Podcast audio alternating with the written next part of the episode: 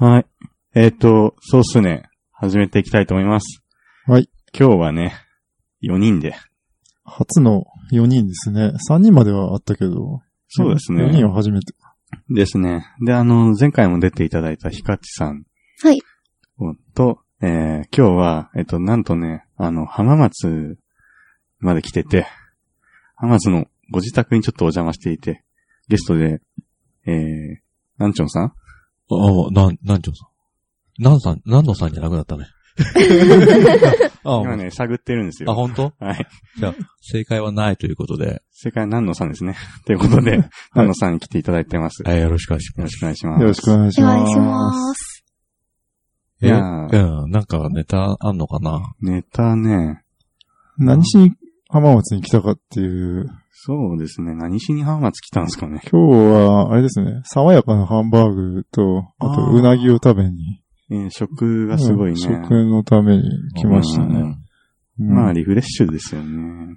いやー結構なんか、カルチャーショックっていうか、はいはいはいはい 普段東京に住んでて、浜松なんか違うなって思ったら、空が広いんですよね。上を見たらね、うん何もないっていうか、壁がないというか。うん、なんか、夕べがすごい豪雨で、なんか天気悪かったけど、今日うん着いて昼になったらすごい晴れて、もう空すごい綺麗だったですね。なんか、雲の、雲もなんか、いい感じにうん広がって、うん、そうですね。その、前の日からのこのうん。快晴の浜松。すごいなんか、キラキラ。うん。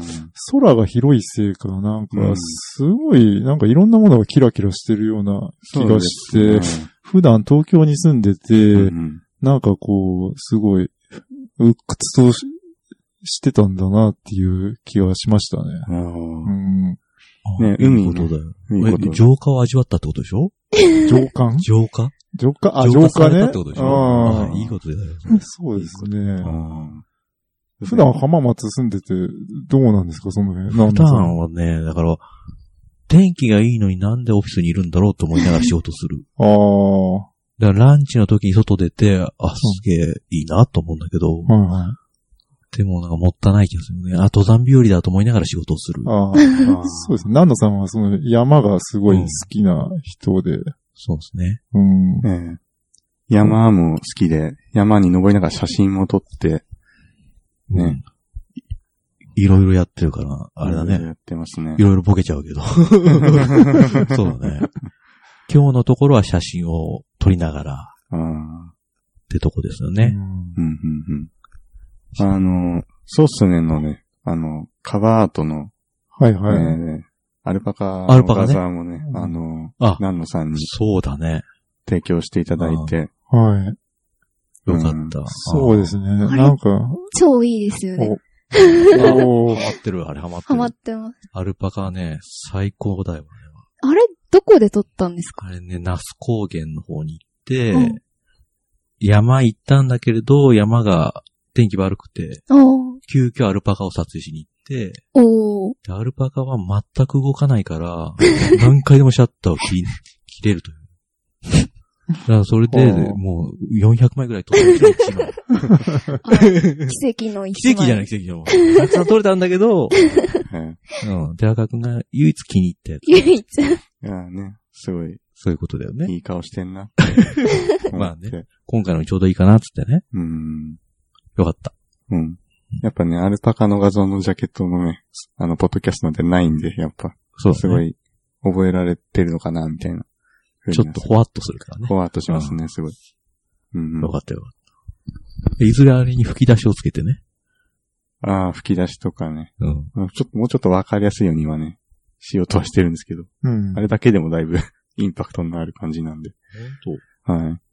まあ、あと、今ね、写真すごい、何の際に、あの、今撮ってもらってて、あの、もっとね、わかりやすくしたいなっていうのはちょっとあって、当うん。僕も髪の毛切ったりとかしてて、ちょっとプロフィール画像がかなり、はいはいはい。あの、ビフォーアフターと違う感じになってたり、まあ、今風間さんもその、髭が、まあ、髭生やしてないからね。ね、ちょっと、ごめん何分かる、分かってもらってないみたいなのがうん。あるんで、もうね。その辺も、今、南野さんに撮ってもらってるので、調整できればなとかいいことだね。うん。したいんですけどね。そっか、風間さんのやつもいやんだっけね。あ、風間さんでいいの？あ、いいっすよ。あ大丈夫です。大丈夫ですよ。ああ。そうだね。うんうんうん。じゃあ、近々。近々。うんうん。あと浜松のカルチャーショックは、あれだね。海に行ったよね、そうそ海にも行きましたね。う。うん。海が、久々に海行ったなあー僕もめっちゃ久々ですね、海行ったの。うん。海よく行くんですか？海行っちゃうよね。あー何もないけど海行って、コーヒー飲んでくる。コーヒーのな、なんか海行って、はい。あの、ガスコンロで火起こして、あ、その場でですか？その場でえーコーヒー飲んでるね。キャンプみたいにですね。キャンプみたいな。うんうんうんそうそうそえーう。うん。そんなことね、関東にいたら、できないよ。できないね。うん。そうちょっくら海行ってくるわ、みたいな。ないっすよね。ああ。うんうんうん。それができちゃうとこだね。できちゃうとこ。ああ、がいいところ。そうそうまあ、浜松来てすごい思ったのが、こう、山もあれば、うん。なんか海もあれば、そうですね。なんていうか。んあとはあれだね、浜名湖。浜名湖、うん湖今日かなり浜名湖周りを回りましたね。もありましたね。うんなんていうか、競艇場もあり、なんか、あれ、なんだっけ？観光地、遊、遊園地？観覧車とかがあるとこ。あパルパル？パルパル。パルパルね。パルパルうね。んうん色が、色が焦ってた？色あせて、そう？ね、すごい。それ、ハマスの人言っちゃダメだ言っちゃダメです言っちゃすごいいや 思っても言っちゃダメ。いや、でもお客さんめっちゃ入ってる入っ。てたでしょ？うん入ってたねそうそうそうそうですね。今日、あの、3連休の初日なんで、割とお客さん、いろんな、そう。うん。爽やかもね、結構、いやハンバーグいっぱいお客さんいていや、いや、爽やかはでも、いつもあんなんですよね。そうそうそう、混んでる。う。うんん、なんか、今日も50分待ちとかでしたっけ、そうだね。うん。そうだね。すごい、やっぱいつも盛況しているというか、大盛況だなと。うん、でもほんと数年前からなんだけどね。ああ、そうですか。ううんん。いや、美味しかったですね。そうでしょめっちゃ美味しかったです。本当？感動しました。よかっ いや、なんた。いや、よかか、ったよかった、それは。中赤いままで食べれるんだと思って、超ふわふわしてるし、めっちゃうまいみたいああ、よかった。いや、あれ、オニオンソース、正解ですね。。あ、嬉しいね。ハートやると言う南んだよ。野さんを褒めてるわけじゃなくて、えーそう爽やかを褒めてる。そう、間接的に俺じゃないんだ。ああ、間接的にね。な南野さんすごい車運転してくれてたんで。あ、そうでしょ？はいありがとうございます。そうええ そうか、やっぱ、ね、ヒットしただけよかった。あうなぎもじゃあ、しね、感想いただけるとああ、うなぎっすね。ああ、うなぎうなね。ぎはカモだっけな。うん、かも、そうですね。よかったですね。なんか、僕と寺川くんが前回食べた某うなぎ屋は、全然美味しくなくて。ああ某うなぎ屋としときましょうね。う んうん。うんそうですね。関東のね。関東まあランチ時に行ったね。うん。某うなぎ屋。うん。いやーいやー全然うなぎ、ううなぎってこういうのなんだなってすごい。うん。僕そんなうなぎ食べてなかったんで、うん多分今まで一番美味しかったかもしれないですね。いい褒め言葉。えこれが本物のうなぎ感みたいですそう。ね。よかった。普段行かない店案内してよかった。結構行ってるっていう。や、あのね、本当な、遠くから来た人はいが満足して帰っていただけるものを用意したいときだけ。なんかガイドですね、それ本当もう、本当浜松観光大使になりたいぐらいの ええことを、こう、ね、ややりたいからこうやってて。ええ で、実際自分がよく行くのは本当家の周辺のうなぎ屋なんだけど、おーうん、それはそれでなんか満腹感があって安くてとかそういうちょっと違うニーズで行くから。うん。うんうん。お吸い物も美味しかっ本当？あれ肝水た。。肝、肝が入美味しかったです本当？あれよかった。あれ、苦手な人は全然食べれないから。あ、そうなんですね。うん。よくこう、くくれたりするんだけどええもったいない。もったいないね。美味しいもんね。超美味しい。うんうんうんえ、肝の、なんだ、焼き物とか食べたことある？この、串に刺してあって。あるんですか？うん。結構ね、肝、まあ、最初に、うなぎ食べる前に、こうなんだろう。えーその串をお酒で、お酒飲みながらちょっとつまんでっていう人が多いから。おーうん、でもお酒飲む人こんながやってる赤口しかいないのかな？そうっすかね。あ、でも、僕も、そんな美味しいものは食べたことないですね。う んそうか今。日のも美味しかったですね、お吸い物。本当？うん。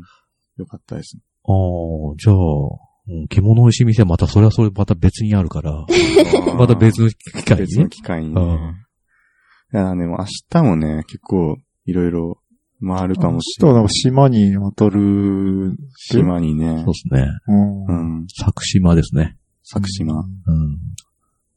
作島は、えっ、と、猫の島。で、アートの島。うんで、食事も結構あるうん感じですよね。でそっちもすごい楽しみで。ねうん。いや、あれですもんね、すごい、あの、天気も良さそうでね、明日も。そうねうん。うん。多分フェリー乗れる感じですかね。フェリーは、うん、普通に。まあでも風とかそういうの状況わかんないけど、でも大丈夫だろうね。大丈夫ですかね。うんえいや、猫、猫いるんですか？うんなんかね、猫がたくさんいて、へえ。懐いてくるみたいだから。おー、最高じゃないですか。そこハマった？あ、知らなかったの？うんあ、そっかそっか、そうそう。うんうんうん猫がね、いるみたい。おー。うんね。うん。まあ、かなりプランをね、いっぱい練って、はい。えー来ただけあって、やっぱ、今日は盛りだくさんでしたね。盛りだくさんでした。ね。すごい眠いんですよね。そうですね。うん。いいですそうですよ、そうですよ。今日盛りだくさんの人でしょ？今日盛りだくさんでしたね。まあ逆に明日あんまりね、うん。行くとこは決まってるけど何やんだっていうのがね、そうですね。ちょっとあるから。島行って何があるのかちょっとまあ、逆にワクワクはしてはいるんですけどね。でも古い街並みと、漁港と、美味しいものとアートでしょ？おだから結構いろいろあるから、うん海鮮食べれる感じですか？海鮮もあって、大アサリとか、あっちのサザエとか、マジっすか？うん。いいっすね。そっち系はいいんじゃないかな。うーん。あとあれですね。夜がめっちゃ暗い。ああ、すごい闇でした。これはいやあ、東京では感じなかったあーことですね。しかもめっちゃ早いっすよね。暗くなるのがなんか。ああ、まあ。6時。まあ、それは今季節がね、もう10月になったっていうのもあるしね。う。うんん。まあ、暗いのは暗いね、確かにね。うんう。。うんん。暗いっていうか、闇。闇？真っ真っ暗ですね。真っ暗だね。なんだっけ？うん南野さんがさっき言ってたの、なんか家の近くマラソンするとき真っ暗で、人とぶつかったっていう。そうね、そうそうそうそうそう。んなんだっけ？なんかすごい怪しいこと言ってましたよね。なんか、いや、あの真っ暗闇のそうそう中でも、人間のね、じ体の不思議をね。人間の体っていうのはそう光そう昔ね。そうそうそうそう、昔 NHK で見たんだよ。ほうん。俺が勝手に妄想してるわけじゃなくて。NHK だよ。はい。そうそちらの方で見た記憶で、うん。人間は、まあ、まあ、究極の話、真っ暗な中で皮膚は光ると。人間それ自体が発光まあ、発光る。すると。うんっていうのを、本当の真っ暗な中で、えー、こう、なんていうかね、状況は本当に真っ暗な中で見、なんかやってたっていうのしか覚えてないんだけど、うん。はい。確かに光ったと。その時に、その時に NHK でも見た、ね、自分の目で見たんで。え夢の中夢の中ではなくて、いや、NHK に申し訳ないな。どっちが申し訳ないのかわかんソースないけど。が欲しい。そうですね。あ後で後ね、でググってあるかどうか。人間が発光するかちょっと後で調べてもらって。ねまあじゃあその発光するっていう前提で、その真っ暗なところをランニングしてったら。ランニングして、うん人と当たって、うんまあ、お互いとんでもなくびっくりしたっていう。そりゃびっくりするよね。そうですよね真っ暗で人に当たったら。恐怖ですね。恐怖だよね想像通りのリアクションしたよ。え、真っ暗でよく走れましたね。見えるん見えなくて、本当に見えないんだけど、でも、なんだろう、足首を固定したら走れるっていうえ？自信があって、どういうこと？なんだろう、どんなにうん足場が悪くても、自分の足首だったらいけるっていう、道自体はどうやってわかんの？わかんないよ。まっすぐ行ったら崖かもしれない。楽かもしれない。あ恐ろしい。えあそれと足首がどう関係あるんですか？いや、なんかね、下がね、土だったり、石だったりう、ん芝だったりっていうのがずっとこう、入り乱れてる。ああ。でも、どんな道でもとりあえずは、足首がカクンってなるのを気をつけながら走ればなんとかなるっていう 感覚で走る。本当ですか？あらちょっと、すごい。ちょっとサナルコ行ってみようか？サナルコは、えっ、と、今日行ったところ、今日、今日は行ってないね。行ってないところですかね。ううんんうんうんまあ言うてもね、ちょいちょいその街灯は遠くにはあるんだ。あああでも、はあんまりにも真っ暗でわかんないっていう、その目が死んだ、目な光から離れた時にグッてなる時あると思うんだけど。それはもう目つぶって走ってるのと同じような状態ですか？同じ、同じ状態。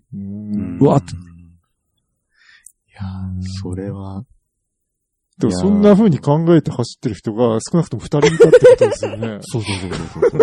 すごいですね、浜松。う んなんだろう、だその、季節をすごい感じれるの、その、なんだろうね。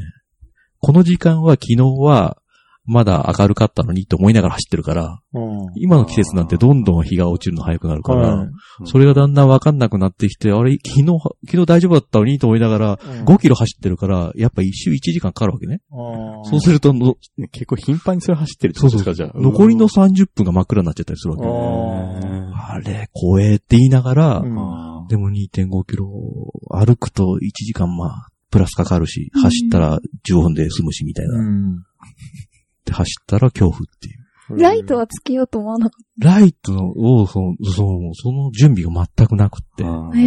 スマホとかもなくみたいな。まあ、全くなく。ええ。だって昨日は気持ちよく走れたんだもんって。超危ない。そ うそうそうそう。そんなことね、やってたね。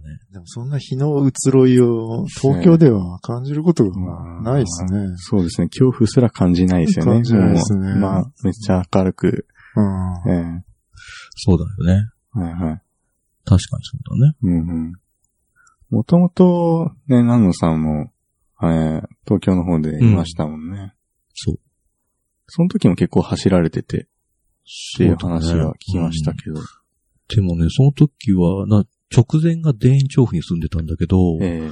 田園調布で夜走ると、もう、なん、い至るところの家の電気が反応するんで、あ常に光るんですよ。セキュリティの。怪しいやつセキュリティ、そうそうそうそう。追われてるみたいな感覚でこうピカピカ光ってくるから、えなんだここはとえ思要塞の要塞ところですよね。要塞の前。うんえ。全部カメラに記録されてるの？か そうそうそう。えええ多分、うん。某音楽プロデューサーの前のやつは、ずーっとこう、光が人を追いかけてくるやつわだーって すごい。高性能うん、高性能なやつがあって、うん。あ、これかと思いながら、あー。近所で事件があったら真っ先に。真っ先に。お呼びが。そうそうそうかかるよね。そんなところの記憶がある。ええうん。いや、そんなね、なんか都内はね、なかなかええ走れない、走りづらいですよまあね。近くに公園とかないと。うん。そうっすね。うんまあ、そういう人のためにジムがあるから、ジム行けばいいんじゃないかな。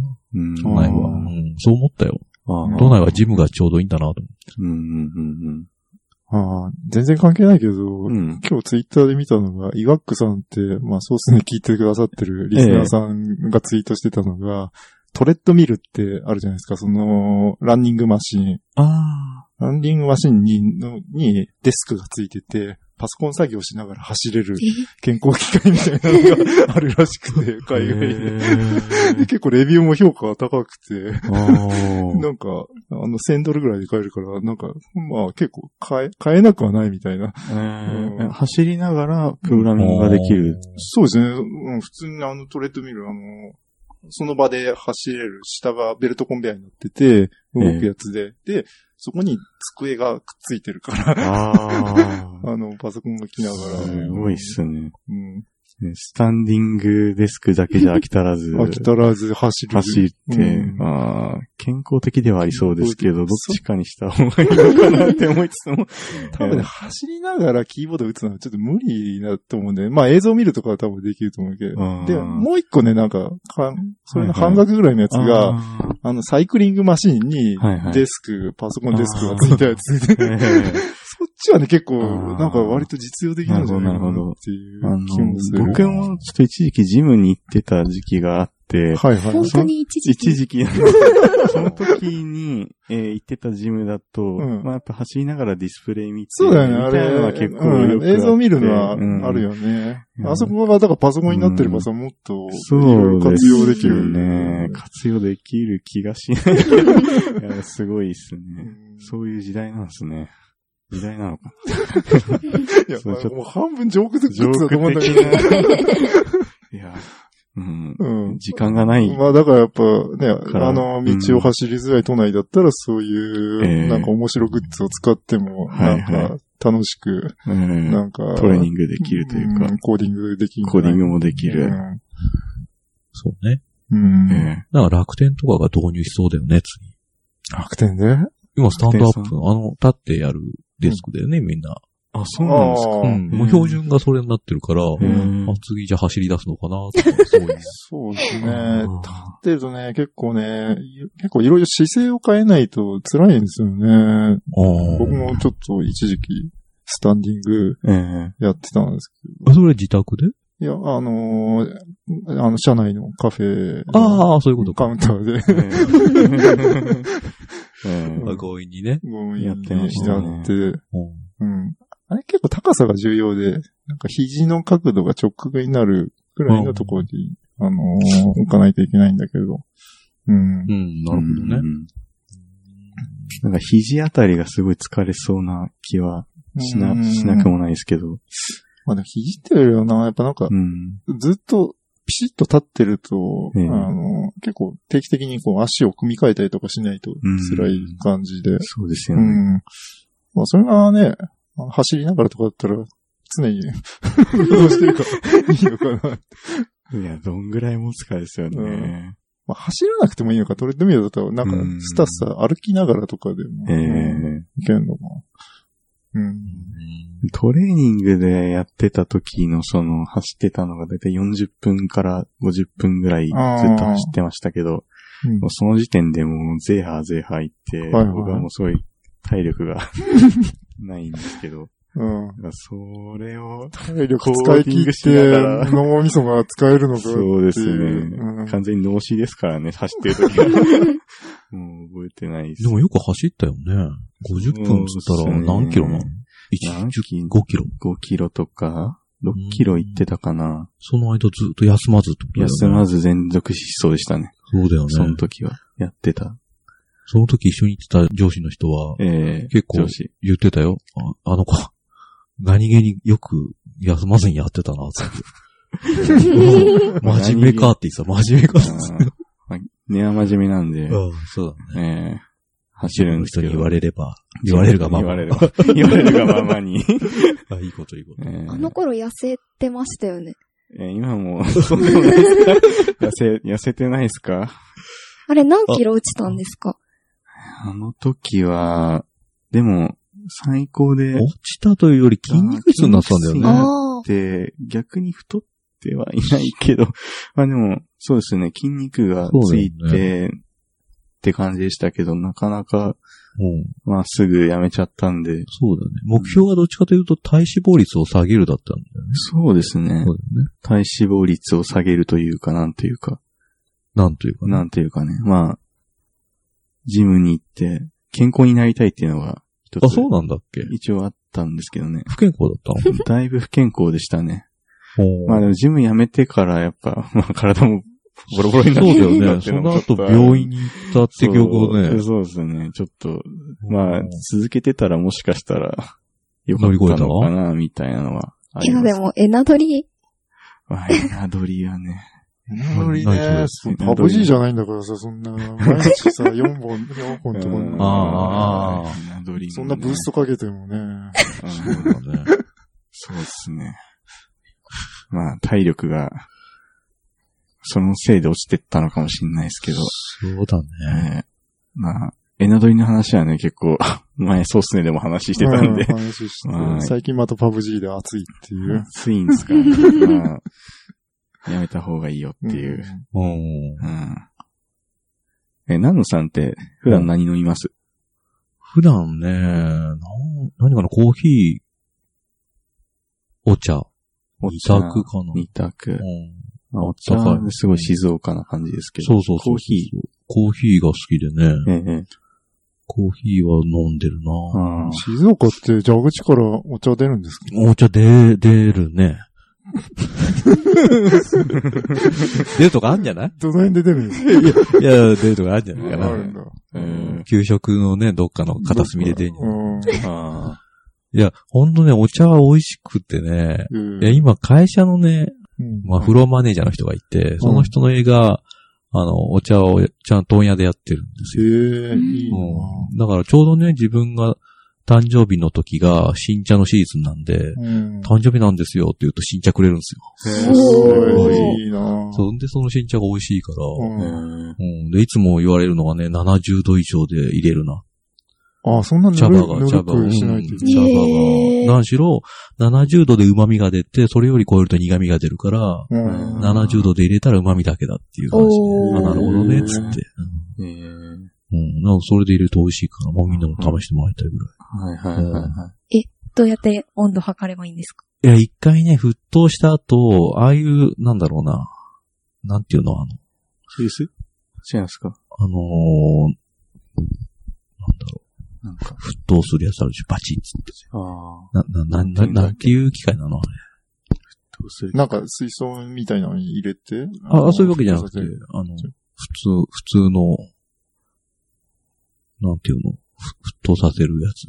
ななんてケトル？あ、ケトル、ケトル、ケトル。ケトル。あケトルで普通にやった後に、10分以上置くと大体70度になる。へえ。あうんなんか、あの保温が70度らしくて。ー。へえ。だから、うん。大体、ちょっと沸騰した後、時間置いとけば70度になおって、ーそれで入れるのがあいいのかなっていう。あ。へうんなんかな、お茶は別に味より結構厚さを求めてるところもあるから、なんか割とトレードオフな気もするんだよえ。ね。ああ。あれ、あれだよね。あの、石田三成の逸話で、ええあの、秀吉をもてなすのに、最初はぬるいお茶を出して、次にちょっと熱いお茶を出して、3杯目には、あの、もう、い熱いお茶を出す。おー。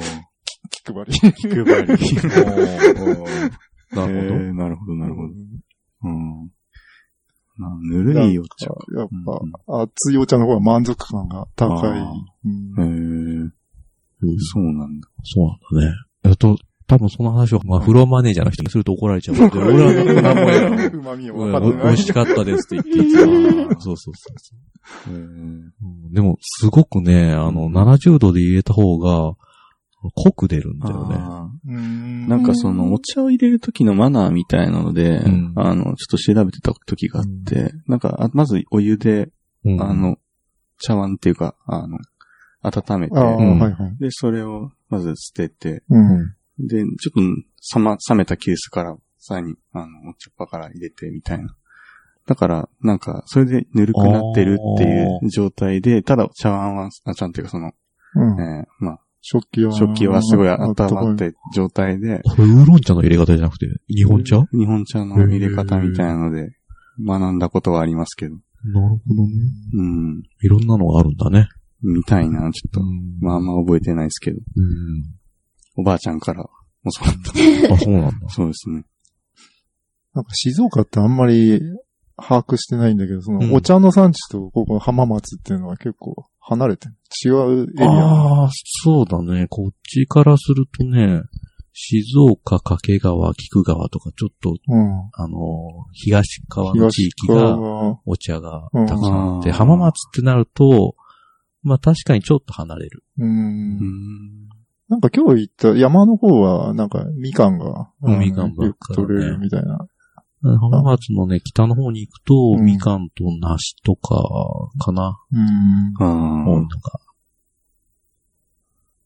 梨。梨、梨って言うとどうですかねあれ他もありますよね、いろんな。いろんなところあると思うけど。ありますよねうん福島とかも梨美味しかったりとかしますもんね。どこも美味しいよ、どこも梨は。梨大好きだから。ああ。でもその、なんか果物好きっすよねうん、大好き大好きう。んうんうん。今、好きなのが梨と桃で、同じシーズンに両方出るから、うんそのシーズン盛り上がって、その後、何も食べるものがなくなるっていうね。えー普段何食べてるんですか？普段は、なんだろうな、麻婆豆腐？麻婆豆腐。だ今だから、最近、調味料に凝ってて、へえ。うん。だから、豆板醤とか、マーラー醤とか、はいはい。まあ、あの辺にあるそこあ、そうそうそう置いてましたよね。そうそうそうんん今ね、すごいハマってるんですよ、いろんな。うんオイオイスターソースとかね、そこら辺の。うはいはいん。はい。で、それをどういう配合でやると美味しくなるかとか。ああ。うん。で、一番やっぱ、なんだろう、カロリー少なそうなのが麻婆豆腐で。でも、最終的にね、油多いから太るんだけど。中華全般、そうですね、結構。油多い方が美味しい。ああうんそうそうそう。なん、なんだろうね。しょうがないよね。そうですね。しょうがないですね。ただ、はいただ、あの、ごま油をしか使わないようにしてる。そのサラダ油だけは使わないようにしてる。ああ。それが効果があるのかは全然わかんないけど。わかんない。うんサラダ油とごま油ってどっちがどっちが？カロリー高いんだろうね。いや、ちも、どっちも一緒？どっちも一緒ぐらいだとは思うんですけど、いや、ちょっとわかんないですよね。わかんないな数字見ないと。そうだね。いや、そうですよね。ごま油結構、まあ一人で使ったりはしますけど。ね、なんとなくごま油の方が体にいいんじゃないかと思って使っちゃうんだよ、ね。そうですね。なんとなくですよね。なんとなく。もう思い込みですよね。いや好きですよね、そういう。そうそうさっきの人体が発酵してるとかを。思い込みですよね。そうだね。どっちかというとピュアなのかな？あれ、水素水とかどうですか？水道水とかある。それ絶対手出さない。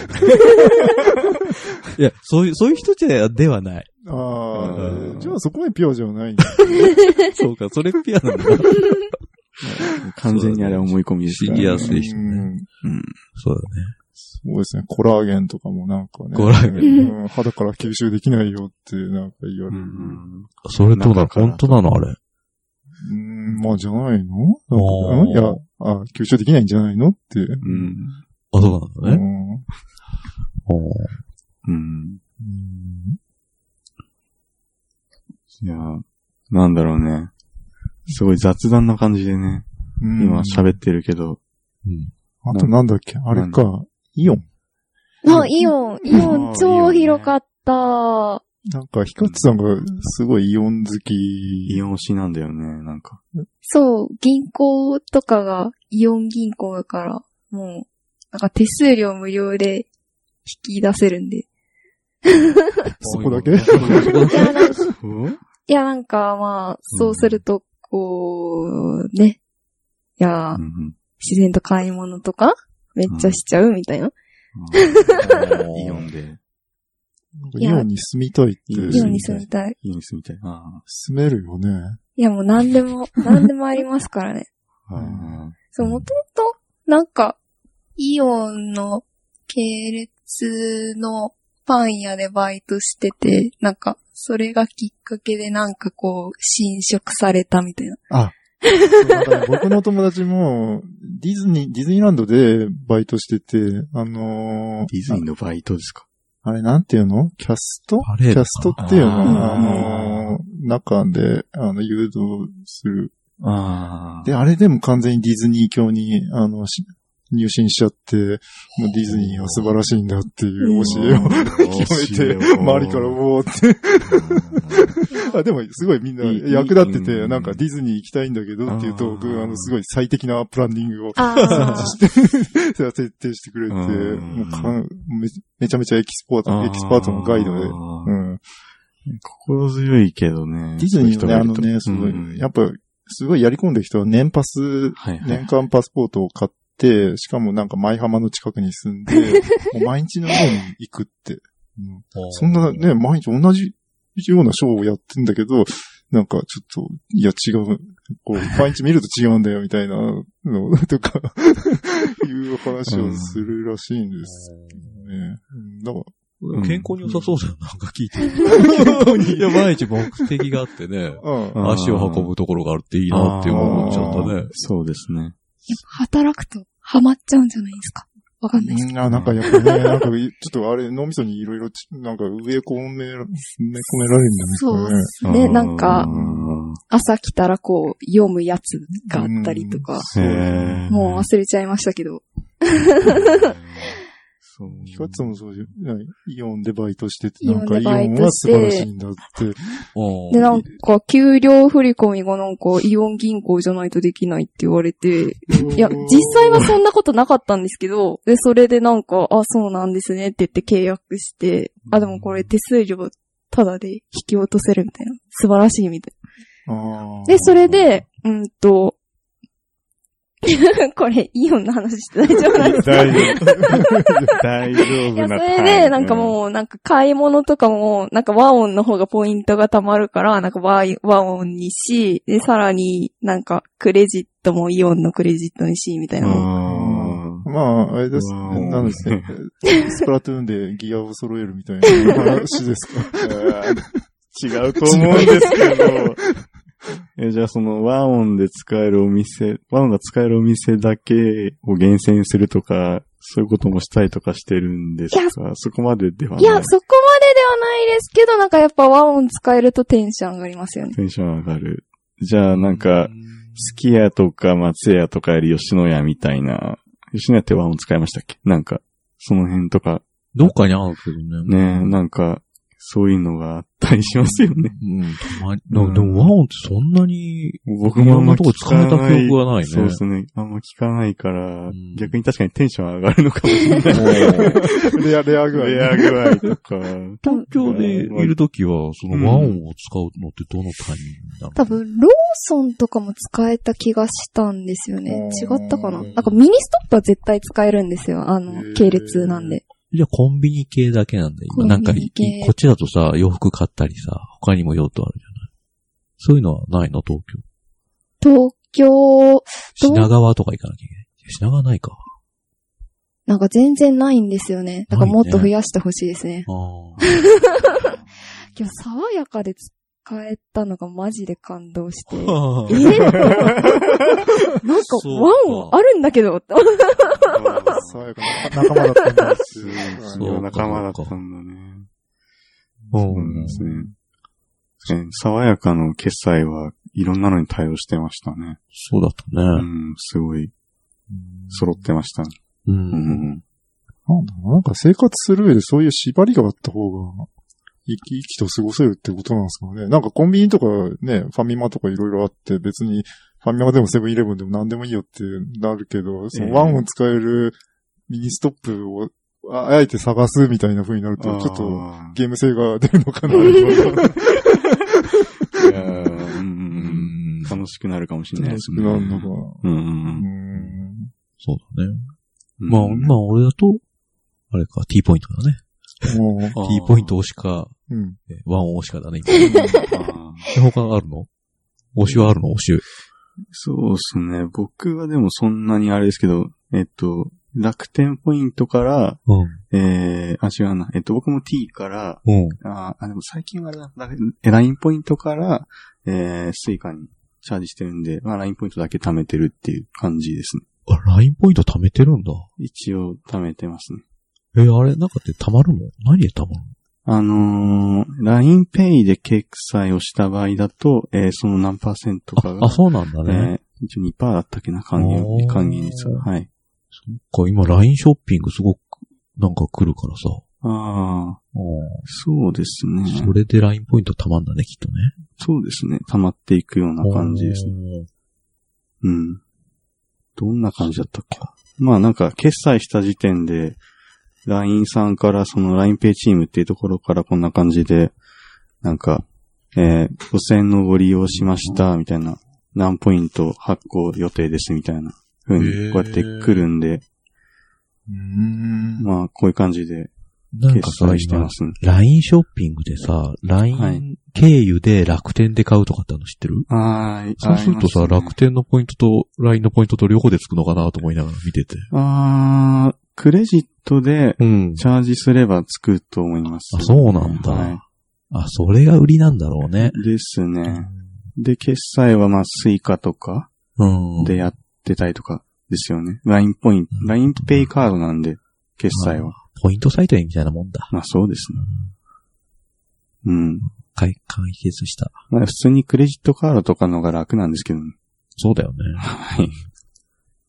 まあ僕はそうですね。だから、まあめんどくさいんですけど、まあ JCB の、えー、LINE ペイカードを、えー、なんだ、えーっと、スイカのモバイルスイカで今、決済うんさせてる感じではいはい。使って、うん。それでポイント貯めてんだね。今貯めてます。か、浜松だと聞かないんだよな。浜松だとそうですね、スイカの、うん。あ、でも結構多多かったですけどね、今日、いろいろ使えるとこ、使えるとこ、うんはい。爽やかもそうですけど。うんうん。うん。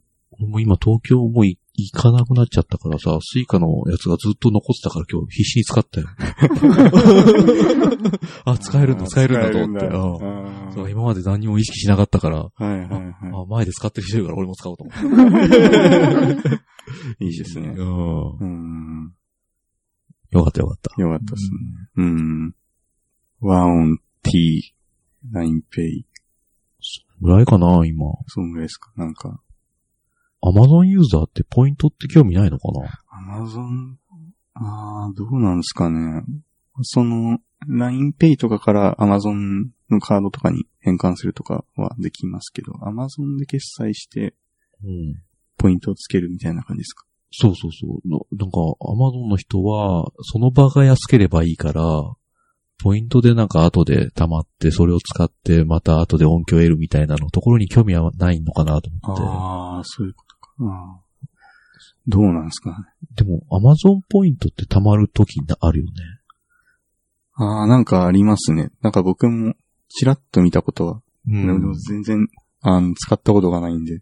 ね、そういうとこがよく、ちょっと作りがよくわかんないんだけどね、自分。まあ今仕事柄ね、ちょっとそういう EC サイトよく見てるんだけど、ああ、楽天の作り、あいや、アマゾンの作りだけはよくわかんないっていう。うーん。まあ脱線したんで。まあ、イオンがね、イオンの話がね、イオンの話から、うんうん、でかかったですね。でかかった。広かったっすよね。栄えてる。栄えてる。夜真っ暗な栄えてるか。なるほどね。みんな行くとこないのかなみたいな。まあ、そこだけあれば。そうそうそうそうそうそうそうそうそう行くとか確かにないね。うん。いや、は浜松大体8時ぐらいには、こう外食チェーンがどんどん閉まってくんで。あ、そうなんですうね。ん。だからもう、ああいうとこ行くしかない。23時までやってるってやばいうん。やばいやばい。うん。そこで働いてる人かなりブーイングがあると思う。辛いと思いますう。ん多。分、もう、その通り。辛いと思います。経験者だね。私のところは22時でしたね。うん。だから23時と。とかまで言うと、まあ発狂しますパンやったよね。ね。パンや、そそれってさ、パンはパン、店の中で焼くの？なんか、お店で焼いてて、でも、8、ん？なんか、夕方焼いたら、もう、その残りをあと売る感じで、だから、夜のパンとか、超硬いんですよねあ。これ、よくみんな買うな、みたいな。閉店間際って割割引セールしてるの？あるんですけど、うちはやってなかやっったです。それね。なんか割引セールやっちゃうと、うんそれ目当てにしか来なくなっちゃうからっていうそううのがあって。ちの駅の神戸屋は、うんもう閉店間際は、すごい、それ、お客さんがラッシュだよね。なんか、3割引きとか5割引きになるから。うん。パン屋は、うん、早く閉めるべきだと思います。うんうん。そう目黒のやつは、9時、夜9時には閉まっちゃうかな。うんうん。パンなんでショーケースに入れてないんですかね？あれ、空気に触れてるからガチガチになると思うんですけど。おー。あう。んんどうなんですかね？見た目？違うかいや取って、触って、うん虫とかええ食うっていうか、なんか、怖い怖い、衛生的。怖い怖い。なんかうん、多分入り口付近だとなんかこう、ハエとかが飛んできたりとか、なんか、そう、するんで、まあ、衛大生、大丈夫ですよ、早く。しないですよ。いや、衛生面から考えてもなんかうんケースに入れといた方がいいと思うんですけど、うん。ウイルス以外大丈夫、大丈夫。大丈夫、大丈夫。うん大丈夫。そう思わないとパン買えないよ。うんそうっすね。なんかでも確かにショーケースに入ってた方が衛生面的にはすごいめんどくさいじゃん。めんどくさいかな。なんか、でも、確かになんかそう言われてみるとなんかちょっと。あー、でも焼きたてだと、蒸気とかが出ちゃうからダメとかっていうのがあるのかもしれない。あ麻布十番にパン屋が2軒あるんだけど、1軒は普通にそういうあの生で陳列してんだけど、もう1軒は全部ね、一個一個包装してあ陳あ列してって麻布十番っぽいね。うんなんか、いや、そっちのパン屋僕はあんま好きじゃなくて。あ、そうなんだ。なんだろうね。うん。手作り感？なんですかね？うん焼きたての焼きたて匂いと。感とか、うん焼きたてのやつも全部包んでるから結構蒸気が溜まってる。あーあー、なるほど。うんもう、水滴がついちゃってるのかな、うちは。うん。なんかやっぱ、そその、衛生意識が高いとそうなのかな。うん。袋入れちゃうと匂いってどんぐらいこう、感じれるのかなね、わかんない。うんうんうんあの、袋詰めするパンは、うんまあなんか完全に冷め切ってから袋を閉じるのが普通ですけどね。ああ、でも焼きたてじゃなくなっちゃうってことうん。なんか陳列するときには焼きたてじゃないものを。ああ、そうじゃなくて、こう、袋の口を開けたまま陳列して、時間が経ったら閉じるみたいな。あそういうことか。あめんどくあさい。手間手間あ、でもそれかかる、いそうだね。い実際さ、手元に来るときって、袋に入れてくれるじゃない一個一ああ、はいはい。個だからそれをどのタイミングでやるかって話になるのかなうんあーなるほどね。ううんうん。で実際に自分で買うときに袋詰めしてあるやつと袋詰めしてないやつだったら、どっちのお店の方がいいの？ああ、でもなんか、なんだろう。いやー、消費者の立場でね。ああ、でもなんか、袋詰めしてない方がなんかこう、パン、パン屋でパンを買ってる感じが。ね なんか、うんそうだよね袋詰めされてるとなんだろう、なんかこう、スーパーでパンを買ってるような感覚になるみたいな。うん。そうですね。なんか、やっぱ、見た目をみ、なんか、うんちゃんと見て、うん。なんか美味しそうだな、みたいなうん。風に感じてう、ん。買えるのは、まあ普通に陳列してあるうん。パンだなっていうか、まあそうパンじゃなくても何でもうん。そうかなっていうのは、例えばなんか、その場で作ってみたいな、うん何でもいいですけど、たこ焼きとか、はいはいはい。そういうのも、なんか、なんか、箱の中入ってる状態でたこ焼きですって言われても、あ ええみたいな。その場で焼いてくれよみたいな。作ってくれー、アよッ。プルストアでね、作りたての iPhone がこう陳列してあると 思わず。思わずね。買っちゃうみたいなうん。ディスプレイされてね。そうですね。ああ、こんなにほかほかだ。綺麗なんだ。美しいっつって。新品の匂い新が。品の匂い、香りがするっつって。ま あ僕はあの、新品のアップル製品の香り大好きなんで。そうなんですよ。めっちゃ惹かれてる。聞いやいや、もうそれよく聞いてたからね。そうそうなし、匂いがわかるってずっと言わってた。かりますね。変態だと思って。変態じゃない。性癖だよね。みんがない。な分かってくれる人がきっとこのリスナーさんにはいるんでそう大丈夫です。ちょっとチャイナの香りがするのかな。そうっすね。工業製品の香りがすごい。ねうん。いやーそうっすね。大きかった。大きかったっていう話で言うと、あのー看板も大きかったっすよね、すごい。なんかね道路沿いの店がみんな大きくて、うんうんうんうん。うんすごい感動しましたよ。あ、そう、なんかそう、そう夜、この車で走ってて、うんその道沿いの店がみんなかん、その、全部車、ドドライバー向けの、その、看板をそうですよね。大きく出してて、うんだからあのし視点、視線がうんすごく新鮮だったうん気がする。うん見やすいっすね。なんていうか、なんだろうね。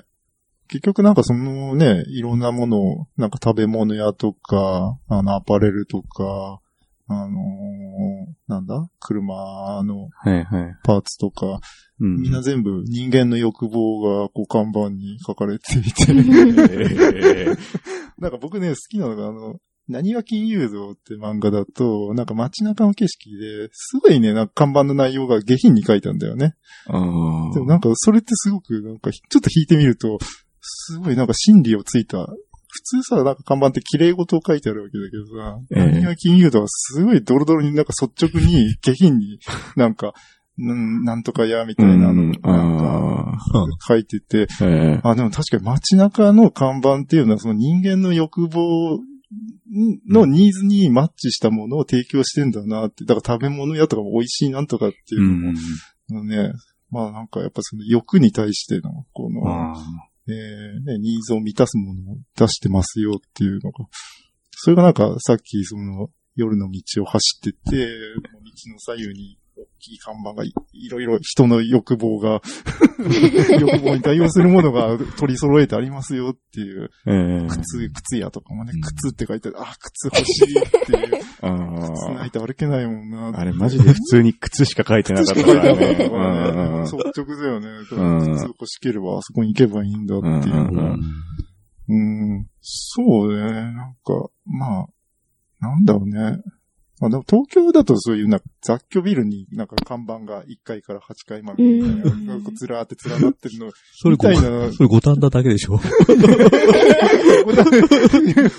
まあ、銀座とかでも普通のなんか、まあ、あのーお店とか、まあ、いかがしい店とかも、まあ、まあ、横に対応したものが取り揃えてありますよっていうのが、さっきの道沿いの大きい看板に、うんかもっとでかいスケールで、なんか書かれてんなと思そうですね。う。うん。うん。そうね。まあちょっとね、これ、写真撮ってあげた方がわかりやすいと思うんだけど、まあ、ううんまく車の中からだから撮れなくて。ああ。うん。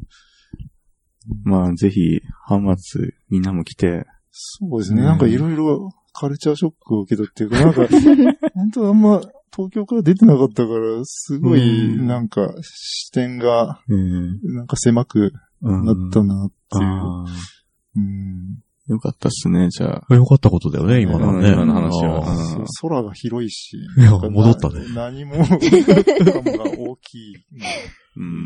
戻ったけど話は。まあ、海も広ければう、ん。ね。車社会だからね、ちょっと違うんだろうね。うそうですね。車があるといいですね。うん前提だからね、ほんと、浜うん松は。うん、そうですよね。うんうん。お店も駐車場も広いから、うんいろんな人を入れていけるし。コンビニがね、コンビニの敷地の、コン、店自体が敷地の4分の1ぐらいで、4分の3ぐらいが駐車場みたいなところね。もうデフォルトみたいな感じでしたよね。今日見てる感じだと。ううんん何台入るんだよっていう。トラックはまあ、5台、6台は収納できないとそんなに同時に客が来るもんだな、あれ。そうなんですよね。中身はね、東京の方が客がいるから。ああ、うんそう。そうですね。でもこっちはね、あ、まあでも東京もそうかな。コン、高校の前にあるコンビニは、うん。すごい売れるっていうのがあって、そう売れる。そのね、浜松のね、ある高校の、まあ自分の母校なんだけど、そこが全国でローソンベスト3にずっと入ってるっていうのがあって、だからもう朝あったカップラーメンが全部なくなるっていう。あまあそれ、どこの高校もそうなのかなと思うんだけえーど、なんか顕著だったね。あまあマンモス校もだったんだけど、うんそれでずっと。うんそれ学校内の購買ではそんなに売ってなかった？ニーズを満たせない。購買はね、こう、まあパンうん。なんだ、パうんパンメインでカップラーメンがないんだよね。あああ。まあそういった意味じゃ出してなかったね。えーうちの学校の前のコンビニはなんか、お昼の時はもう決まった人がレジやってました。プロが。はい、時間が勝負なんだね。そうすごいですね。エリートがね、そういうとこに。はいはいはい。あれ、なんかコミケ対応の時のコンビニとかって、各エリアの、そのそうですね。チーフクラスが 集結して、ええなんか夢のラインナップで、スタッフがみんなもうすごい人たちばっかりで対応するらしい。うんではいはいはい。すごいよね。多分公安休暇みたいなことになってて、そこまで行きます。チームワーク、チあーームプレイは存在しないで、みんな、そうですねスタンドプレイでも結果としてのチームワークをね、発リー揮してる。ダー揃いっていうかね。全員がリーダーで、うん。自律的に考えて、ベストな行動を すると思うんで。ええええうん。そうか。なるほどね。うんいやー、どうすかね。のもうないの浜松いいとこ、最後に浜ね。松のいいところ。もう一日だけでまあでもだいぶ、まあだいぶ結果出たと思うよそうです。結果は、うん。いや、風間さんの意識がちょっとでもね、こう変わる。いや、意識が変わるというか、リラックスしてくれればいいないいところはね、いっぱいありますよ。でもまあ、あとデメリットデと、メリットデメリットか。デメリットはいくらでもある。まあ、田舎の悪さはいろいろあるけれども、えーいいとこだけ言ってくれれば今日は。あちなみにね、デメリットは何、何？なんか何のさん浜辺でなんか襲われたんでしょああ、まあ、でもそれ、それはね、それは、それ大丈夫なんですか？うんそうそうそう。それはそうそうそう。ううんん。まあ、こっちね、今工場がたくさんあってね、労働者に外外国の方が多いので、まあ、そういうトラブルはたまにありますなんと。か全然わかんない言葉で。そうそうそうそう。車ポルトガル語でね。うん。うん。その時は日本語で、あ、日本語、うん、そうそう、襲われそうになりましたね。まあ深夜だったんで、うん。まあし、致し方なかったんですけど。うん。前はなんか、ハイダーリンと声をかけられ、う。ん。すぐに逃げましたという話ですね。でもね、新宿2丁目でもその経験があって、あ、ああ、じゃあ変わんないんだ。そう変わんないのよ。新宿2丁目でもなんか、ピアスしたね、スキンヘッドの人が、ハイダーリンって言ってきたんで、あ、変わんねえなっていうな。声かけやすそうですもんね。ほんと？はい。そう。声かけられちゃうのかな？うんうん。なるほどね。だそんぐらいだねまあ、デメリット。うん それだけ？まあまあまあまあまあ。まあまあまあ。空が広すぎるのも、ちょっと罪かなっていうぐらいかな。なるほどね。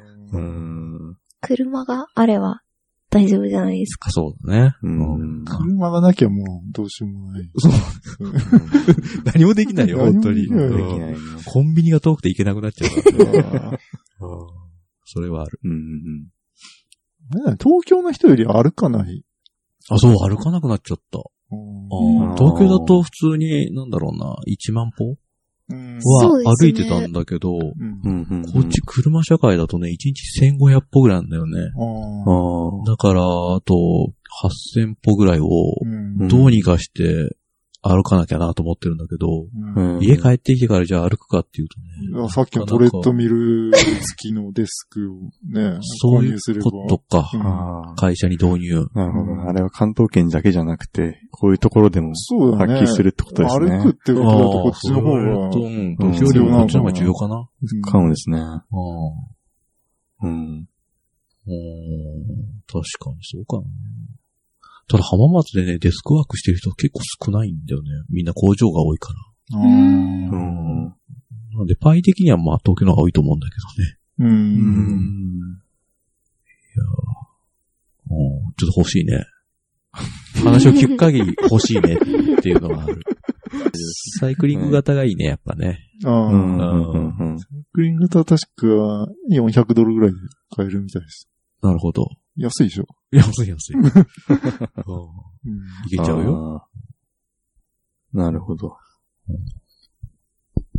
いやー、結構ね、喋って、今。ね、1時間ぐらい。あ、本当ですか？おー。1時間得意すぎてんじゃないの？58分今。あ、そうなのうん。じゃあ割とね、いい感じじゃないいい感じにうん。1日目をはい。終われたというか、うん。楽しかったっす。うん。うん。収録もなんとかできて。そうですね。このためにね、寺川くん、この、クソ重い機材をね、クソ重いっすよ。担いで、ついできて。持ってきて。うん。そうだね。全部ザックだもんね。なんかコロコロしてきたわけじゃないあ、しそう、。なんか、コロコロ嫌いなんでしょコロコロ嫌いで。許せないんでしょいやちょっとコロコロ好きな人もいるかもしれないから、なんかあんま強くは言えないですけど。僕好きだよ、コロコうロ。ん、キャリ、キャリーケースって言っていいのかな？キャキャリーケースが似合う人だったら僕はいいんですよ。その基準いや、なんが。かその、スラーっとしててう、んそう、そういうとこ気にしちゃうんだ。そうですね。なんか、そうですね。さっき言ってたコミケみたいなところで、キャリーケースでガラガラガラガラって言あ、って。そういうとこ見てるからっていうね。のは、ちょっと、なんかこう、見てて、それでスラッとした人だったらガラガラしててもいいの？